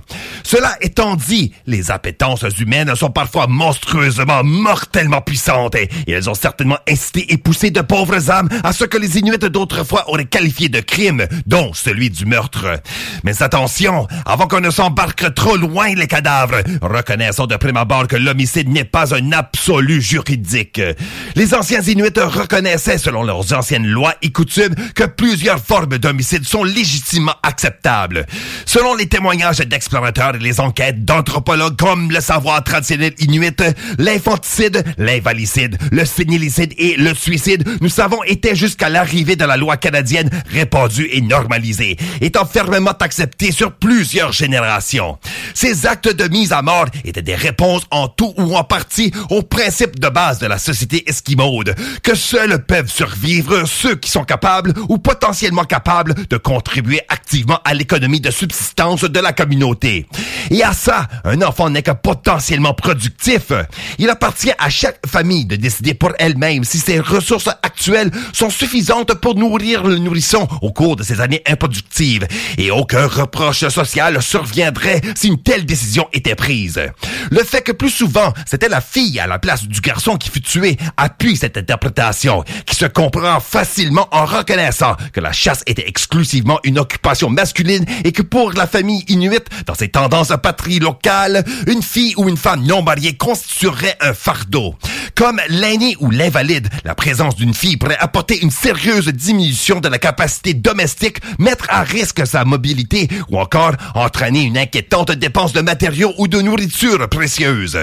À ce risque des plus graves, surtout en temps de famine, le meurtre intentionnel était souvent la solution garante de survie. Et si vous vous posez la question, non, la société inuite traditionnelle n'avait pas en conséquent une forte proportion masculine. Bien au contraire, en raison des nombreux dangers auxquels le chasseur doit faire face, la grande majorité des clans comptaient légèrement plus de femmes que d'hommes. Avec le meurtre, le cannibalisme était aussi relativement commun et accepté. Un natif de l'île de Kriketak ou du roi Guillaume l'avait jadis admis à l'anthropologue Nud Rasmussen. Beaucoup de gens ont mangé de la chair humaine, mais jamais par désir, seulement pour sauver leur vie, et cela après tant de souffrances que, dans bien des cas, ils n'avaient pas conscience de ce qu'ils faisaient. Mais nous qui avons enduré de telles choses nous-mêmes, nous ne jugeons pas les autres qui ont agi de la sorte, même si nous avons du mal, une fois nourris et satisfaits, à comprendre comment ils ont pu faire de telles choses. Mais encore une fois, comme une personne en bonne santé et bien nourrie peut s'attendre à comprendre la folie de la famine, nous savons seulement que chacun d'entre nous a le même désir, celui de vivre. Voilà toute une citation. Ainsi, les anciens Inuits ne font du cannibalisme du groupe aucune frivole cause dite juridique. Lorsque le cannibalisme est précédé d'un homicide, il est possible que l'acte ait des répercussions punitives. Cela dépend bien sûr de qui tue qui? Mais le plus souvent, la chair gelée de ceux qui sont déjà morts de faim était consommée. Cependant, il n'était pas rare que les parents tuent leurs propres enfants pour être mangés. Aux yeux des mœurs traditionnelles, cet acte n'était nullement différent de celui de l'infanticide. De plus, un homme pouvait tuer et manger sa femme. C'était son privilège. Et tuer et manger un parent n'aurait produit aucune conséquence importante. Reconnaissons dans tout cela qu'aucun cas de vengeance découlant d'un homicide anthropophage n'a été trouvé, ce qui est fort intéressant. En revanche, l'anthropologue Franz Boas cite le cas d'un vorace habitant des îles de Baffin qui avait tué et mangé 12 personnes lors d'un épisode de famine, sans avoir subi la moindre conséquence punitive. Donc, euh, somme tout, le cannibalisme comme le meurtre était une mesure d'urgence socialement reconnue et acceptable, quoique regrettable. Cela étant dit, la toundra a bien certainement témoigné des actes aussi sordides que brutaux qui, même encore aujourd'hui, nous induisent à croire, tout comme dans les abjectes impulsions du serial killer, que le mal n'est pas diabolique, mais humain. Pour vous alors, macabre hurleur de Québec, je vous apporte un comté plus particulier, un qui m'a profondément marqué de ma propre initiation au mystère douloureux de la toundra. Préparez-vous, vous en aurez des frissons, ce qui ne sera point en raison du funeste froid qu'apporte mon violent vent du Nord. Pour cette raconterie, rendons-nous en 1913 dans la région du fleuve Coppermine, qui se situe dans ce qui est aujourd'hui appelé Kitikmiot, la région la plus orientale du Nunavut. À cette époque, ce territoire de la taïga n'était que très peu connu. De plus, il y avait été là la scène d'une véritable boucherie, le massacre de Bloody Falls de la fin du 18e siècle, durant lequel un groupe de données réduisit en lambeaux une vingtaine d'hommes, femmes et enfants inuits. Malgré la menace de ces grands espaces fantomatiques échos de son barbarisme, deux missionnaires, des pères oblats, Jean-Baptiste Rouvière et Guillaume le Leroux, s'étaient donné le projet de monter vers le golfe du couronnement dans l'espoir de convertir au christianisme les Inuits. Ils avaient entendu dire qu'un missionnaire de l'hérétique église anglicane rôdait dans cette région, cherchant y semer livrés dans leurs champs. Mais eux, étant de fiers et résolus ecclésiastiques catholiques, ardemment voulaient le devancer. C'était la course aux âmes, une vive lutte confessionnelle autant que spirituelle qui battait en plein tabarnak à l'époque, et une qui allait arracher l'Inuk non seulement de son passé, mais de son prochain. Il était alors novembre, et Rouvière et Leroux avaient réussi à atteindre l'embouchure du Coppermine. Là, ils rencontrèrent le chasseur Sinisiac du groupe des Inuits du Cuivre, à qui ils demandèrent de l'aide, soit en conduisant leur traîneau de chiens, en échange de quoi les prêtres lui donneraient des pièges. Et il accepta volontiers, mais Sinisiac n'était pas seul. Il était accompagné de son compatriote de sa terre sans nom, Uluksak, aussi appelé Uluksuk, pareillement un chasseur, mais aussi un étrange homme solitaire au tempérament excentrique. Uluksuk était en fait un puissant Angakuk, un chaman c'est-à-dire, et pas n'importe quel en plus. Véritablement, il était reconnu pour ses talents vraisemblablement hors pair. Selon l'anthropologue Diamond Jenness, qui a eu l'occasion de le rencontrer, il jouissait d'une éminence certaine, ayant acheté ses pouvoirs d'un autre Angakuk et les avoir renforcés en consommant une quantité incroyable de cervelle de caribou. Par conséquent, il avait réussi à se gagner un farouche esprit tutélaire qu'on pouvait entendre japper depuis ses viscères intérieurs, qui pouvait aussi apparaître sous la forme d'un chien et pouvait se changer en ours polaire, en loup et même en européen, qui pouvait maîtriser et chasser tout esprit néfaste et qu'il avait maintes fois réussi à descendre au domaine sous-marin de la déesse Sedna Nuliayuk, là-bas appelée Arnapka Faluk. Même Uluksuk avait prétendu avoir fait ressusciter des hommes défunts, vu des chiens à quatre queues et des hommes blancs avec des gueules sur la poitrine, et transformer des hommes et des femmes en loups et en bœufs musqués. Un guide spirituel méritant de grand respect, voire les craintes de ses prochains, mais un simple guide pour ces hommes de Dieu, pas autant comme nous allons voir. En cours de route, à un moment donné, le roux, qu'on appelait Ilogoak en raison de son tempérament colérique, il perdit patience et s'emporta contre les deux guides, s'exclamant et leur criant toutes sortes d'insultes et de viles menaces. Manifestement, ces derniers crurent que les prêtres voulaient leur mort, et Séniciac, voulant assurer sa propre survie et celle de son compagnon, suggéra à Luxuk de les tuer en premier. Les Inuits poignardèrent les Oblats et tirèrent dessus, ces hommes de Dieu tombèrent comme d'autres hommes tomberaient avec des bagues qui leur percent leur corps et des lames qui les déchirent. Puis, Luxuk et Séniciac, en toute lucidité, prirent leur houlou, éventrèrent les deux prêtres, plongèrent leurs mains dans les entrailles de ces dépouilles dépaissées comme une paire de sous la banquise et retirèrent le foie de chacun. Kuluksuk et Séniciac, conformément au tabou particulier à respecter suite à l'abattage de caribou, tranchèrent en lambeaux et promptement Dans leur bouche, les morceaux noirâtres et sanguillonnants entrèrent comme une eucharistie blasphématoire, les organes ecclésiastiques étant alors consommés dans une communion de la violence nécessaire. La disparition des prêtres se fit connaître très rapidement. Surtout les dires de certains Inuits, étonnés du massacre de deux hommes de Dieu, ajouta la gravité de l'incident et contribua à la transmission des sordides faits. Ensuite, les Kralunates qui les fréquentaient en urvant, ainsi que les questions soulevées dans les diocèses du Sud. Tout cela, malgré le grand froid de l'hiver grandissant, puait d'homicide. La nouvelle parvint aux autorités et on dépêcha une patrouille de la gendarmerie royale du Nord-Ouest sur les lieux pour faire enquête.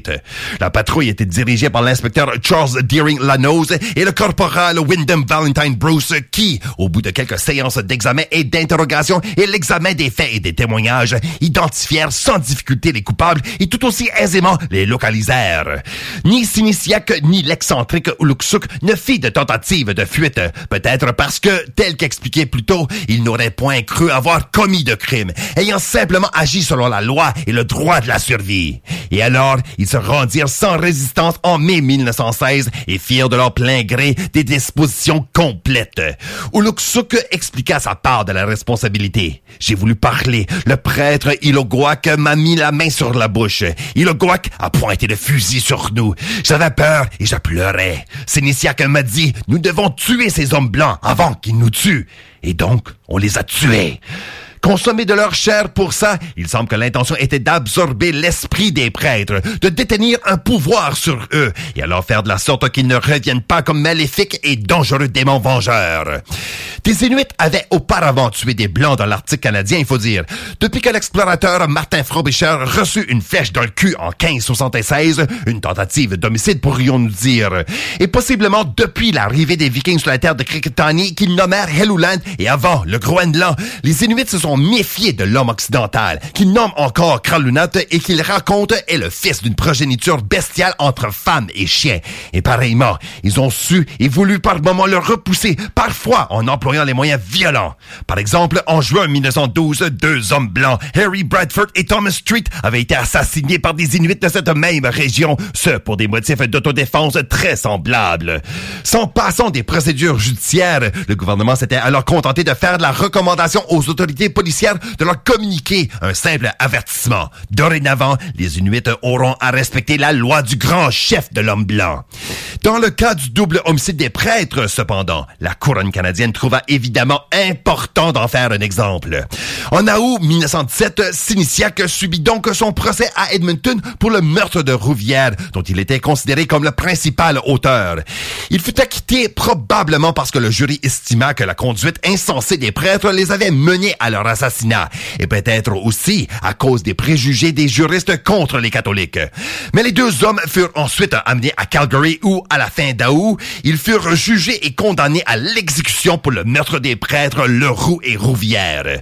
Sinisiak et Ulusuk étaient les deux premiers Inuits à être condamnés pour meurtre par un tribunal canadien. Heureusement, leurs sentences de mort furent immédiatement commuées en prison à vie. On les garda deux ans au poste de police du Fort Resolution dans les territoires du Nord-Ouest, ce dans des conditions de sécurité minimum. Et en 1919, ils allèrent aider la police à installer un nouveau détachement à Tree River, sur la côte de la mer Arctique. Finalement, en 1922, ils purent retourner parmi les leurs. À un moment donné, on crut que Luxuk avait été tué en 1924 par un autre Inuit parce que vivre avec des Européens l'avait rendu arrogant et brutal. Ce qui, selon tous les témoignages, était bien vrai. Mais cette histoire résultait d'une confusion entre des noms En fait, Uluksuk habitait à Bernard Harbor à la fin des années 1920. L'évêque anglican Archibald Lang Fleming l'y trouva en 1928 misérable et incapable de chasser parce qu'il avait contracté la tuberculose de la colonne vertébrale. Fleming envoya Uluksuk à l'hôpital ecclésiastique d'Aklavik, mais comme cet établissement ne pouvait soigner les malades chroniques, Uluksuk fut ramené chez lui à Coppermine au cours de l'été 1929 sur un bateau de la Hudson Bay Company, le Bay Chimo. Il mourut à cet endroit en septembre de la même année. La terrible épidémie de la tuberculose qui ravageait alors la région fit beaucoup d'autres victimes parmi les Inuits, et certes, la loi, mais surtout la civilisation canadienne, fit de pareils ravages. Pour vous quitter avec un hommage au Luxuk, je vous laisserai avec deux pièces qui célébreront les exploits de cet homme et de son partenaire ecclésiacide. Uluksuk et Sénitiac qui ont su honorer leur propre volonté divine et naturelle, celui que la survie et que la toundra oblige, ont pu dans un instant réduire l'arrogance chrétienne à une chair en tout point écorchée, écartelée et meurtrie. Pour ce faire, je vous apporte deux pièces, une pour chaque misérable oblat assassiné, et le premier sera une composition de Cal Dariac, projet one man d'un diable de Mont-Saint-Hilaire du nom de Maxence. Sur sa toute première sortie, un épi paru en 2013, nous avons la pièce Shamanic Curse, qui termine sur ces paroles. Shamanic Curse for future generations, none ever worse. Expect no mercy from the tribes. You started the war. Now assume all your Voilà les cadavres, un solide cri de guerre spirituel qui, pour ma part, m'incite à reprendre le froid flambeau de la lutte de Luxuk et pour voir la blanche neige être encore une fois tachée de sang souillé par le sacrilège de la violence. Et ensuite, je vous offre une éclatante découverte. Voltumna, de la ville italienne de Viterbo, un triumvirat dédié au paganisme étrusque de leur région native. Malgré leur éloignement culturel et leur distance géographique, il y a quelque chose dans leur art qui rejoint la dignité de la violence et qui exalte les anciennes mœurs, que nous témoignons surtout dans les paroles d'une pièce de leur full-length Disciplina Etrusca, où nous avons la composition Théophagio du gréco-latin La dévoration de Dieu. Dans une scène d'aruspice, c'est-à-dire la prognostication de l'avenir à partir des viscères, nous avons de quoi qui évoque une version satanisée du meurtre de Rouvière et de Leroux. Écoutez comment Simone Coquera vous y exclame Can you feel the blade? The blade that penetrates your flesh? I cut it with a slash. Can you feel the knife? The knife that sinks to the haft? I show you my own craft. Now I open you. I start from the throat. I arrive to the pelvis. Your precious organs untouched. Everything is tinged now with vermilion. My blade, the altar, and the soil. Now even my hand, the hand that takes the liver, the liver that now, thanks to the ritual, is imbued with the divine will. Dark omens I read on the liver, followed by a shiver. Hard times will come for humanity, caused by his insanity. Et qui dit que soit la ruspice de Voltumna, soit le meurtre de Luxuk n'avait pas à quelque part raison. Je vous laisse lugubrement méditer là-dessus, une véritable page écrite dans le sang et dans la profanation du grimoire d'As Macabra, et de ressentir les discordantes harmonies vous secouer vos propres tripes. Mais en tout dernier, bien sûr, je vous rappelle que vous pouvez bien entendu participer aux rituels hebdomadaires que je produis régulièrement depuis cette même froide terre de ma faim, baptisée les sur la toundra. Diffusé chaque samedi 23h directement du Caluite sur CFRT.ca ou chez vous les mercredis à minuit sur les ondes de CJMD Lévis. Salutations hurlantes à vous tous et que les sauvages enseignements de la toundra vous guident sans relâche dans votre propre misérable mais glorieuse quête.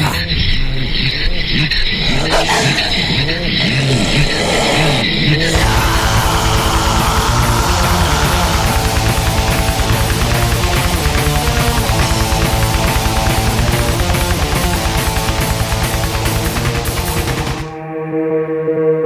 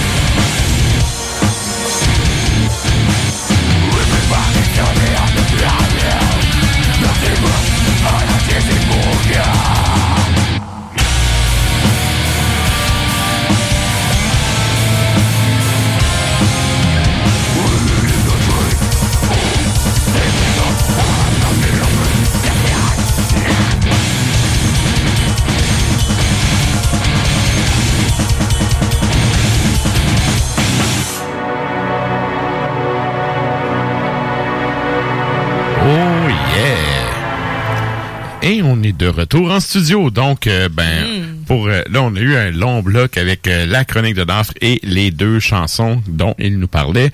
Je vous rappelle que c'est toujours le temps d'aller commenter la question de la semaine sur notre page Facebook. Mhm. On vous demande si vous êtes adepte de tout ce qui est documentaire, podcast, littérature par rapport aux tueurs en série. Donc, vous pouvez aller commenter ça. On fait un retour, comme je disais tantôt, à la fin du show. Et là, ben, sans plus tarder, on s'en va parler avec Monsieur Yannick.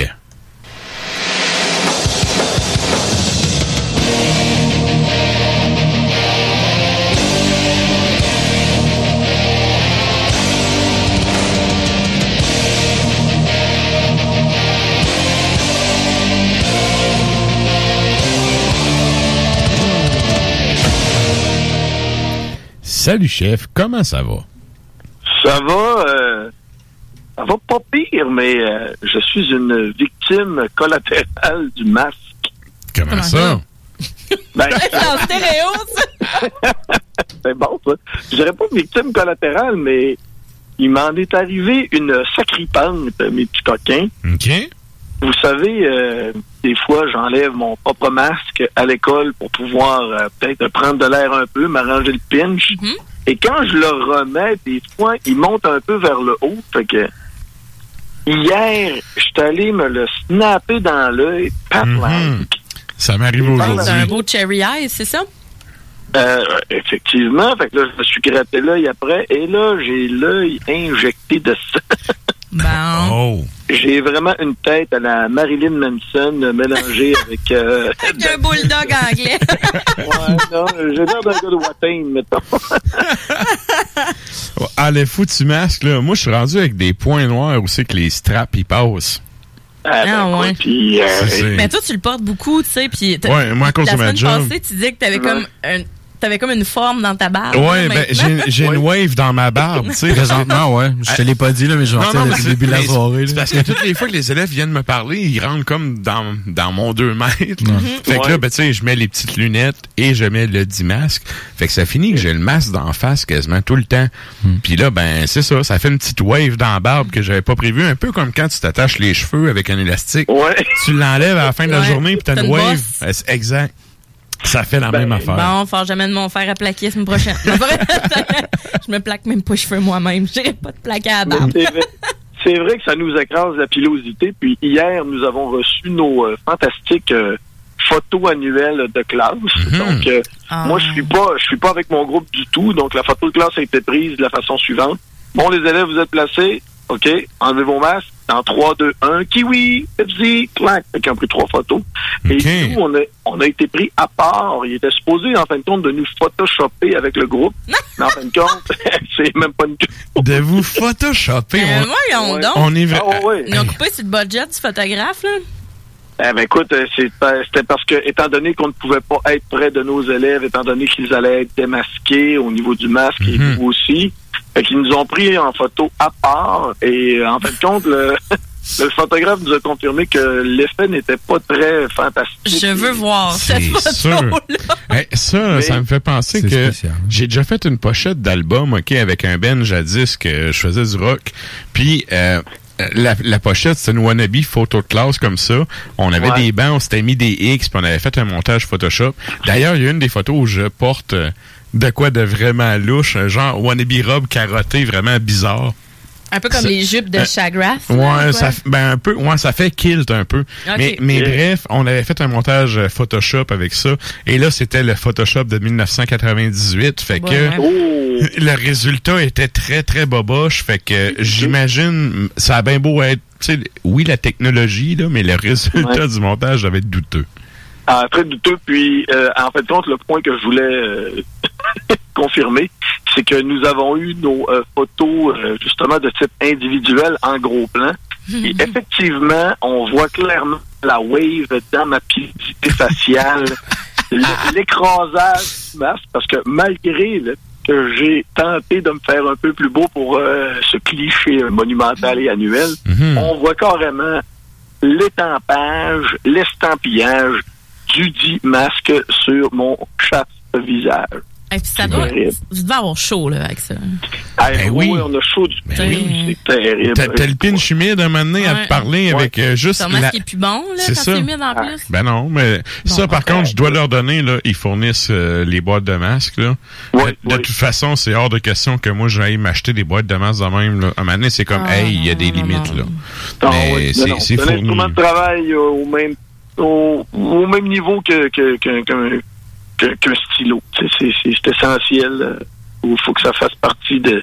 Ça fait partie maintenant de notre de notre petit kit. Effectivement. Le masque, ça va. Moi, c'est c'est le. Tu sais, il y a du monde qui se met la visière full face, là. Comme un soudeur, mais pas soudeur. Mhm. Euh, Moi, ça, je trouve que c'est un peu extrême. T'as pas d'arc flash, là, ça n'a Non. pas rapport. J'ai les petites lunettes euh, de, de, de construction que tu achètes au Canac, là. Mhm. Puis, euh, euh, tu sais, là, je suis rendu que tel un petit vieux, je me mets sur le bout du nez, parce que sinon, Non. quand je leur parle, ben non, mais c'est parce que quand je leur parle, Fait de la buée. là, ça fait de la buée, puis là, maintenant, je, je ne vois plus le kid. Tu sais, c'est comme, euh, regarde, c'est c'est vraiment désagréable. C'est vrai, disons-le, c'est bien beau les mesures, puis oui, on les respecte et tout, mais c'est vraiment désagréable de travailler dans un contexte comme ça, là, c'est... Et que je suis pas en télétravail. C'est- Bon! C'était une couche de plus qu'on n'aurait pas vraiment besoin, disons. Non. Mais regarde, au nom de l'enseignement de nos jeunes, nous devons le faire. Exact. Et là, ben, ça nous amène à ton premier sujet. Hey, sérieux, en plus, ce soir, on a vraiment pris du retard. Fait que on, on rentre tout de suite euh, dans le vif de ton sujet. Tu voulais nous parler de 2022? Oui, oui, oui. Écoutez, euh, il y a deux semaines, je vous avais parlé que j'avais des entrevues. J'en avais une avec Nate Garrett de, de Spirited Rift et euh, Rocky de Voivode. Mais en fin de compte, je m'étais trompé parce que Rocky de Voivode, c'était pas euh, samedi le 24, c'était plutôt samedi le 31, mon entrevue, c'est-à-dire en cette fantastique journée de Halloween. Fait mon, ouais, j'ai eu mon entretien avec Rocky. Euh, C'est le bassiste, ça, si je me souviens bien.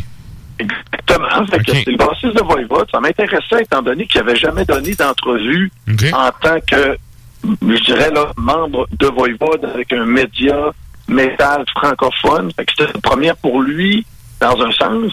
Puis, euh, écoute, là, c'est- c'est c'est pas pour être euh, pas fin, comme on dit, mais bien souvent, quand un, artiste d'un groupe veut tourner autour du pot, il tourne autour du pot et il ne donne pas trop de détails. Donc, il va répondre, il y a, comme des, formules qui sont prêtes. Par exemple, si tu dis, euh, oui, euh, donc euh, vous avez annulé cette tournée, pouvez-vous nous dire la raison? Mettons que la raison, c'est notre chanteur était en cure de désintoxication. L'artiste va tout simplement dire, ah, ce sont des problèmes personnels. euh, ce sont Un petit soir tranquille, tu sais. exactement une raison de groupe. Euh, On a dû en fait on prendre une décision tous ensemble pour le bien de- du groupe. Mais Rocky il est un peu plus, je dirais, euh, il n'a pas tourné autour du pot, il est allé directement direct au but. Puis euh, là, on s'est mis à parler justement. J'ai dit, ouais, j'ai dit, les deux spectacles de Québec ont été reportés. Ça, c'était reporté. Puis écoute, on sait pas quand. Puis euh, avec les mesures sanitaires, on, on repousse, puis on repousse, puis on repousse Personne ne sait, tu sais.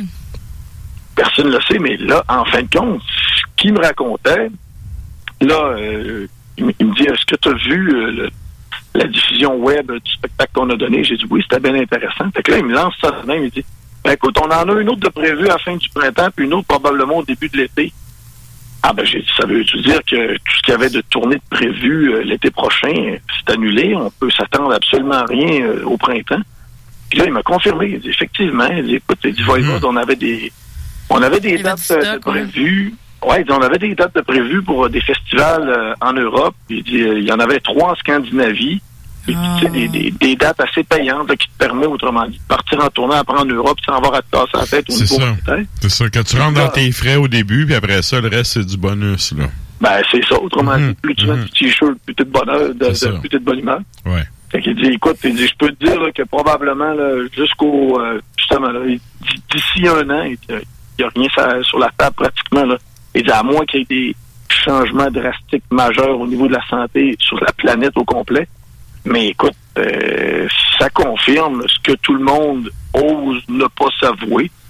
C'est-à-dire que 2021 risque d'être comme ce que l'on vit depuis le mois de mars Ben, 2020. J'ai lu à quelques endroits que de plus en plus, il y a des gens qui parlent de 4 à 5 ans avant que ça revienne à la normale. Et là, sérieux, sur le coup, j'étais comme, ben voyons, ils sont donc bien extrêmes. Puis j'étais en train de me dire que Ça fait presque un an. ça fait, ça va faire un an bientôt. Puis on est comme pas sorti du bois. Bon, 5 ans, c'est peut-être extrême. Le 3-4 ans, euh, je commence à y croire, même si ça me fait royalement chier, Ben, disons-le. Moi, je dirais trois parce que le premier, la première année est presque faite. Là. Mhm. le- Noël s'en vient, après ça, il y a les vacances, Ouais, mais- etc. Puis après ça, ça va repogner. La là. Première année est, fait- est presque faite, puis est-ce que la lumière au bout du tunnel, dans le moment, il n'y en Pas a pas tout. vraiment? C'est- c'est ça le point, tu sais, c'est comme, OK, euh, que, tu sais, que ça soit reporté en 2022, euh, à la limite, je suis même pas surpris, tu sais, que ça fasse ça. Ouais, effectivement. Ah, c'est plate. C'est un peu, un peu dommage, par contre, mais, regarde, rendu là, qu'est-ce que tu veux qu'on fasse? C'est un peu, si un Ben comme Voivode est pas Ben capable, ouais. tu sais, à prendre une décision comme celle-là, je veux dire, il y a plein de petits Ben qui ont pas l'envergure de Voivode, qui pourront pas, qui pourront pas faire mieux, là. Ben non. Effectivement. Tu sais, c'est, c'est, même pas une... On s'entend. Mais un groupe comme Voivode, mettons dans cinq ans, les gars vont probablement dire Bon, ben, c'est fini, guys. là. C'est fini. On est rendu à 62, 63 ans. Fait que, euh, on va arrêter ça. C'est- c'est- Il y, a- il y a beaucoup de formations qui ne pourront jamais s'en remettre, soit au niveau de l'âge, soit au niveau euh, financier. Donc, ça va te faire un méchant clean-up dans la cabane. Tu sais, on en parle souvent sur les ondes d'Ars Macabra, comment est-ce que beaucoup de groupes, que l'offre est extrême. Il y a énormément de groupes qui tournent, qui bougent, qui roulent, qui sortent des albums et qu'il y en a de nouveaux qui veulent sortir. Là, il va y avoir une de ces purges incroyables. Ah, tellement. Effectivement. Euh, par contre, la, la bonne nouvelle quand même, c'est que ces groupes-là peuvent quand même enregistrer du stock, sortir du stock. Mais, euh, tu sais, des groupes comme Voivode qui vivent depuis les années 80, qui ont fait beaucoup de tournées, la tournée, c'est ce qui fait que tu rentres dans ton argent. Exact. Fait que le problème, il est là, tu sais, c'est bien beau que tu peux enregistrer, sortir des albums et tout, tu sais, feeder un peu, tu sais, nourrir les fans avec du nouveau stock. Euh, Ça prend, ça prend le Ça cash prend un show, puis ça prend de la merch. C'est ça, c'est ça. Et Mais- tu sais, puis on dira ce qu'on voudra là, l'argent. Oui, là, tout le monde le fait parce que tu tripes, tu sais, tu le fais parce que tu tripes ta musique. Mais sans être nécessairement euh, capitaliste à l'extrême, là, il- il y, a une- il y a une dimension qui est monétaire dans tout ça. Puis tu, chaque groupe n'a pas le choix de gérer ça. Si tu ignores ça, là, tu vas frapper un mur, ça sera pas long. Fait que euh, le problème, il est là, tu sais, quand des gros groupes comme ça sont obligés de prendre des décisions similaires à, à la situation actuelle, ben, tu sais, il y a combien de groupes qui vont pas passer à travers? Il y a des groupes qui débutent puis qui malheureusement vont peut-être pas, ben j'allais dire pas voir le jour dans le sens où ils vont sortir Ouais. un release ou deux, Ouais, ça va passer dans le beurre puis ça va finir là, Mais, parce qu'ils n'ont pas de là, couverture. Tu peux pas jammer en tant que band, en tout cas En pas à. Québec. Fait que déjà là, c'est vraiment de la merde. Ben moi j'ai pas de jamais depuis que je suis revenu de tourner avec les gars là. Mhm. J'ai pas le droit d'aller dans mon local à part si je suis tout seul. Ben, tu sais, je suis pas drummer. Moi, je peux jouer de la guitare chez nous, là. J'ai pas besoin d'aller au local, là. Tu sais, c'est, c'est, c'est le même pour plein de monde, là. Ben, il y en a Bien qui sûr. pendant un court laps de temps, mais. Mais bon. Les, les, les, les formations qui risquent de s'en sortir, ce sont des formations justement que pour eux, le groupe n'est pas une priorité, Mhm. c'est plutôt un loisir. Effectivement. Euh, c'est, c'est ça, là. Ben, Écoute, regarde, moi, ça, je pensais pas être capable, je pensais jamais dire ça de mon vivant, que probablement qu'on on va connaître une fin abrupte de plusieurs formations pour des raisons qui sont reliées à un virus. C'est incroyable. Ben, il y a aussi le fait que, euh, peut-être, il nous reste à peu près peut-être un, un deux minutes, là. Euh, Il y, a- il y a le fait qu'il y a plein de groupes. Tu sais, euh, tout le monde capotait en 2019 parce qu'il y a plein de vétérans qui sont morts, un après Ouais, l'autre. mais- Ben, ces vétérans-là qui sont morts, les gars qui jouaient avec eux autres, qui sont encore en vie, ils sont quand même rendus à 60, 70 ans. Je veux dire, tu sais, il y, a des bands qui... Tu sais, mettons, je pense au Judas Priest de ce monde-là. Euh, Judas Priest, est-ce que ça va survivre à 4 ans de lockdown, là? Je sais Ah, pas. non. Je sais pas. Je Parce pense que pas. eux autres, là, c'est leur gang-pain. Comme Ouais, mais- bien des gens. C'est ça. Tandis que, tu sais, il y a, il y a des bandes qui jouent, oui, pour le plaisir, puis que même partir en tournée, ça leur coûte de l'argent. C'est ça. Tu sais, que c'est vraiment pour le trip et aussi pour le, le, le vécu, puis mettre ça sur un CV. C'est vraiment nice. Je suis allé en Europe, tu sais. Mhm. c'est- Toi-même, tu peux le dire, tu sais, avec toutes les bandes que t'as, puis que t'es allé en tournée, mais une crime. C'est nice, mais ça vous coûte de l'argent. là. Ben oui, ça coûte de l'argent. Oh. Euh, je je suis encore en train de... Vous êtes pas euh? Ben non, j'ai- j'étais en train encore aujourd'hui de courir après mon cash pour les billets d'avion du mois de mars. Là. Oh là là. Fait mais un Ben, exemple, j'en reviens avec, mettons, Judas Priest. Écoute, euh, s'il y a un Ben qui peut dire euh, Been there, done that, là, c'est bien eux autres. Mm, mm, mm. Fait que rendu là, ils n'ont rien prouvé à personne. Là. Tu sais, Mm. tant que à faire de la musique puis à te faire chier à le faire, surtout que ces gars-là, tu sais, euh, c'est quoi Judas? C'est c'est quoi, les années 70, là? Ça a starté? Ouais, ouais. Euh, fait que, tu sais, à un moment donné, je veux dire, ils, ils ont à peu près tout vécu là, le, le, le gros, le golden age, euh, tu sais, du Ah, rock tellement. metal. C'est sa pente descendante depuis 20 ans, là. Tu sais, rendu là, ça te tente dessus. Est-ce que Rob Alford, ça tente encore de se faire chier en 1969. 69, ben c'est ça. Est-ce que Rob Alford, ça tente encore de se faire chier dans un autobus, de tourner? Ah. À dormir, tu sais, avec du monde. Ils sont, sont tous rendus ces pilules à cet âge-là. Ben oui, oui. Tu sais, t'arrives à 40 ans, les bobos sortent à 70 ans, là. Ils sont sortis, ça fait longtemps, les bobos, là. Pas juste ces pelules-là, euh, Tu sais, le- l'espèce de décalage, là. C'est ça. Tu sais, il y en a, là, des bandes que je connais, là, sont. euh, C'était comme, OK, euh, sur le speed, puis après ça, sur le- les gros euh, les gros NyQuil, dormir. C'est parce que c'est le Non. décalage, puis le. le... Ça- Ah, c'est rough sur le corps, c'est rough sur le mais corps. Fait que tu sais, des bands comme ça vont probablement accrocher leur guide tranquillement, pas vite. Je suis trop vieux pour ça. Puis tu sais, ben c'est ça. Ou juste, justement, j'ai fait ce que j'avais à faire, j'ai plus rien à prouver à personne. J'accroche mes affaires, puis tu sais, salut la relève, là. Mm. J'ai un peu le feeling, je sais pas si t'en penses, Kimbo, mais j'ai un peu le feeling que ça va finir demain. Ben, ben, comme je te disais, je croyais pas être capable de dire ça de mon vivant, mais je le répète, ce virus-là va mettre par terre et enterrer une bonne centaine de groupes dont certains font partie de nos euh, préférés, nos chouchous adorés, malheureusement. Effectivement. Par contre, je me réconforte quand même en me disant que Brian Johnson de euh, ACDC a dit qu'elle allait être là pour le prochain album. Ils viennent d'en sortir un, me semble. Fait que tu sais. Ils viennent juste, juste d'en Ils- sortir ils viennent-tu un. d'en sortir? Je Ben, le savais pas. Ouais, je pense qu'ils viennent de sortir un album. Je veux Euh, pas dire de la merde, là. Ben, ils Clembo, sont, tu euh, peux-tu 20 me backer?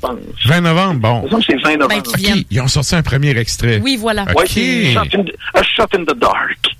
Malade. Mais bref, tu vois, ça, ça me réconcilie un peu avec euh, Mm. le milieu. Ben, évidemment, c'est d'ici, là, c'est du rock, là. Sauf que. Non, mais c'est des classiques. On s'entend. grands, des, des grands de la grande C'est des classiques, puis à l'époque où sont nés, le métal n'existait pas. Ils ont pavé la voie pour ces groupes-là qu'on écoute aujourd'hui. Voilà. Euh, D'ailleurs, ça, là, ici, d'ici, c'est le groupe favori d'Attila, le chanteur de M&M.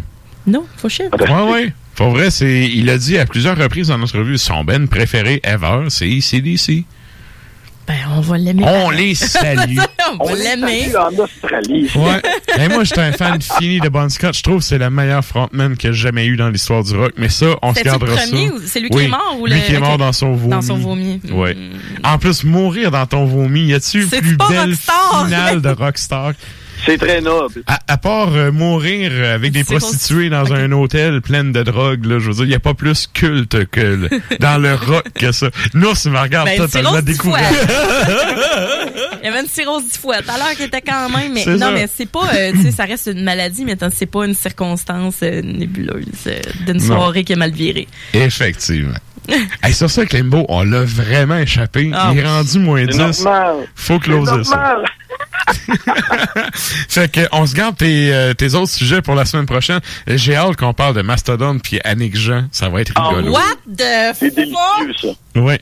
Ça pour les auditeurs, soyez là la semaine prochaine. Ouais, ouais, c'est on sûr. start la chronique à Klimbo avec ça. Oh yeah. Parce que ça, je me suis rappelé, là, on en parlait aujourd'hui, toi puis moi, euh, par texto. Tu me l'as compté, OK, on, on s'en est parlé en personne, mais tu l'as Ouais. jamais compté en ondes, cette histoire-là. Je l'ai jamais compté en ondes. Hein. Fait que, c'est pas la blonde à Patrick Huard, puis qui est. euh, malheureusement, oui. Ouais, c'est ça, puis qu'elle en se tout pense cas. tough, là. En tout cas, je sais pas. On, on regarde. On en parle la semaine prochaine. La suite, la semaine prochaine, avec. Klimbo à Ars Macabra. Eh. OK. Bitch mode on. Hey, sur ça, merci Klimbo. Bonne soirée à toi. Merci. Bye. Salut, là. Salut. Et donc, c'était la chronique à Klimbo en direct de Terrebonne. Et là, ben, nous autres, mine de rien, on arrive à la fin du show, fait qu'on fait un retour sur...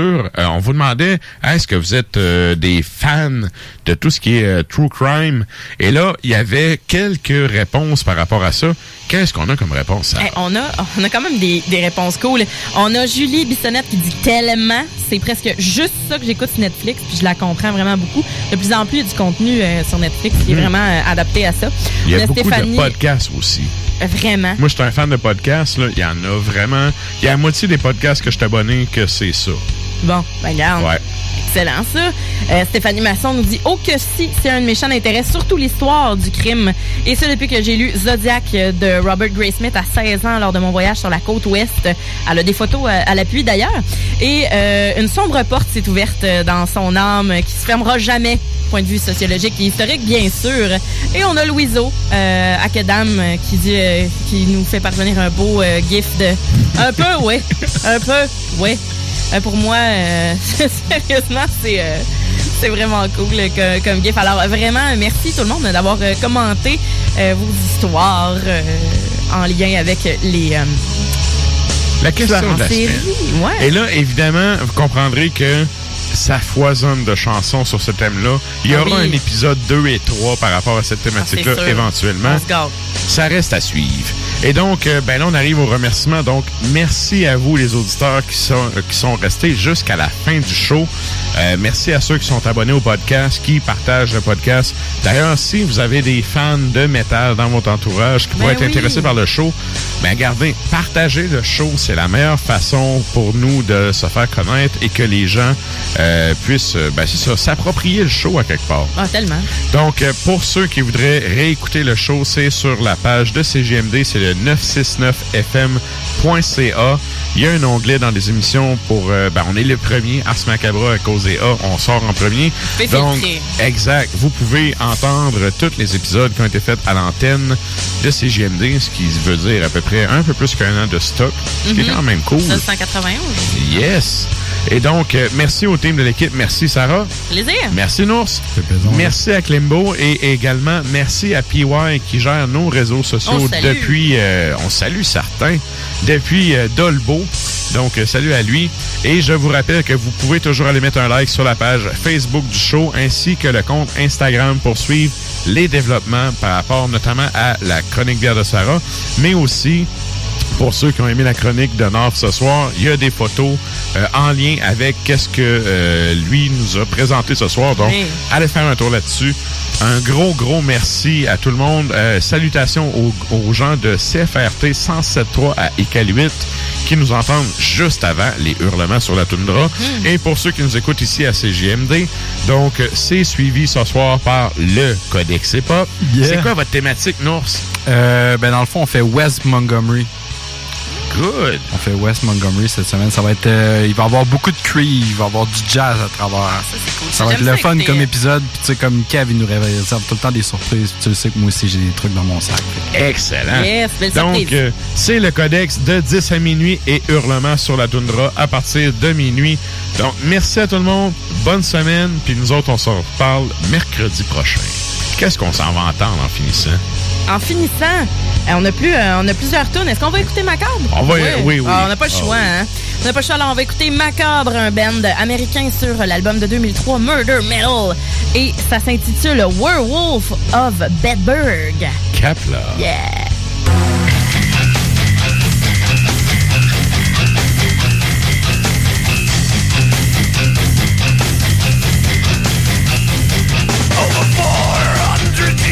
All the people were dead.